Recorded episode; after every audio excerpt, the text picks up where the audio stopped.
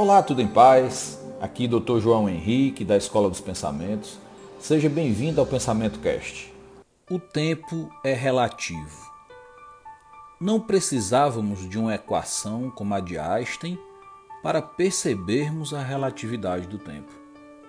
Quando fazemos algo agradável, quase não o percebemos. Mas se a atividade for desagradável, parece-nos que o tempo congela, e como uma pedra de gelo a derreter, os segundos passam como as gotas que caem, uma a uma.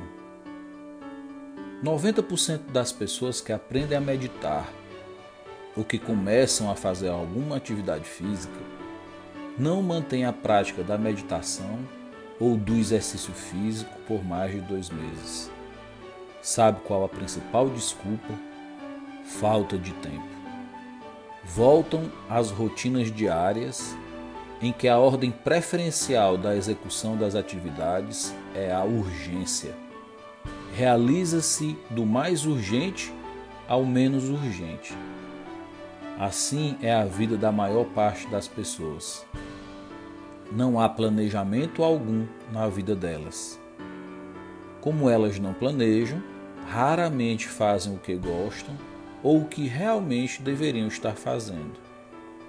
E quando tem tempo livre, como nos finais de semana e feriados, a ocupação é com bebidas, TV e internet. Não que essas atividades não sejam importantes, claro, elas têm lugar na vida de todos nós. Mas a questão é: quando vamos fazer das nossas vidas uma vida planejada? Costumo dizer que tudo acontece primeiramente nas nossas mentes. Nós mesmos já fomos pensamentos nas mentes dos nossos pais. Mas quando seremos os donos das nossas vidas? Quando a realidade à nossa volta será a planejada por nós? Até você se tornar consciente, o inconsciente irá dirigir a sua vida e você vai chamá-la de destino. Essa frase é de Jung e refere-se justamente a isso que estamos comentando. E continua-se a vida. Detesta-se a segunda e ama-se a sexta-feira. A primeira vez em que consegui parar o tempo foi por acaso, se é que existe acaso. Eu estava na Serra de Guaramiranga, era dezembro de 2012. Embora estivesse concluindo uma pós-graduação em endocrinologia e acabado de chegar de Harvard, onde um dos módulos dessa pós havia sido feito, eu estava com 20 quilos acima do meu peso atual. Casa de ferreiro, espeto de pau, poderia se dizer.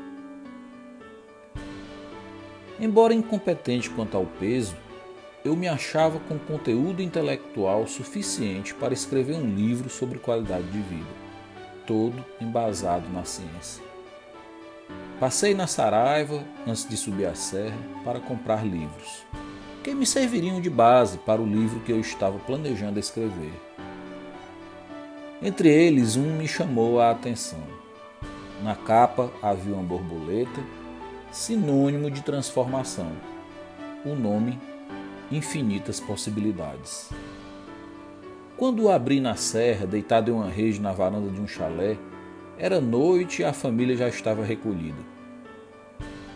Comecei a leitura desmotivado. Ao pegar no livro, o primeiro pensamento que veio foi: comprei, agora é o jeito ler. Iniciada a leitura, Comecei a rabiscar as páginas do livro com comentários do tipo: Que livro idiota! Não sei quem é o mais idiota, eu que comprei ou o autor que escreveu. Passadas as dez primeiras páginas, concluí: Eu era o idiota. Alta ajuda barata. Continuada a leitura, a raiva pela compra inadequada foi dando lugar à curiosidade. O que o autor falava ia de encontro às minhas crenças. universo abundante. Do que ele estava falando? Ele não conhecia a fome e a pobreza? A mente criava tudo? Como assim? Esse cara não tinha a menor noção da realidade, pensei. E a leitura continuava. Enrolado em um edredom, absorto pela leitura que agora estimulava um lado de mim que eu desconhecera até então, comecei a me sentir um pouco estranho. A leitura do livro estava começando a despertar em mim um sentimento esquisito. A raiva estava sendo trocada por paz. E o que o autor falava agora encontrava ressonância em mim. E de repente, eu não senti mais o meu corpo. Era como se eu estivesse flutuando. Uma profunda alegria tomou conta do meu ser e eu passei a dar risadas inebriantes. Eu me tornei a serra, a lua, as estrelas. Era um êxtase desconhecido, mas muito, muito bem-vindo. Plenitude.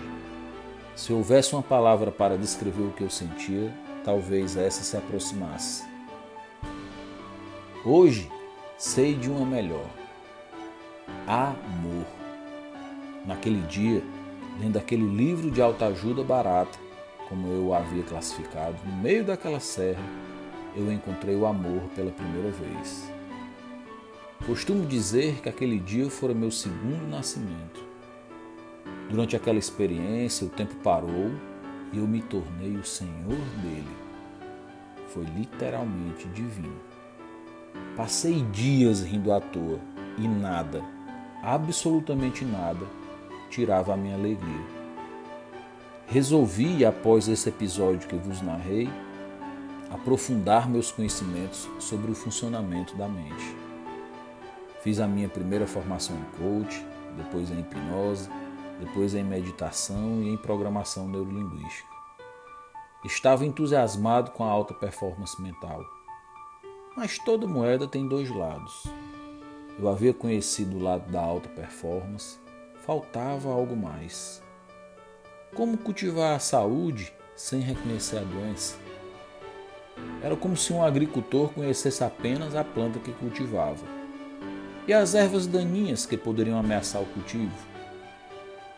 Foi quando iniciei os estudos na psiquiatria e me tornei psiquiatra. Hoje, dando aulas na escola dos pensamentos, seja para alta performance mental, seja ensinando a meditar, me sinto um ser humano completo, cumprindo o meu propósito, ensinar sobre o amor e sobre os diversos caminhos que levam a ele. Afinal, todos os caminhos levam a Roma. Posso te fazer uma pergunta? Quando você terá tempo para conhecer o amor. Beijo no coração, te aguardo no próximo Pensamento Cash, porque o seu resultado precisa do pensamento certo.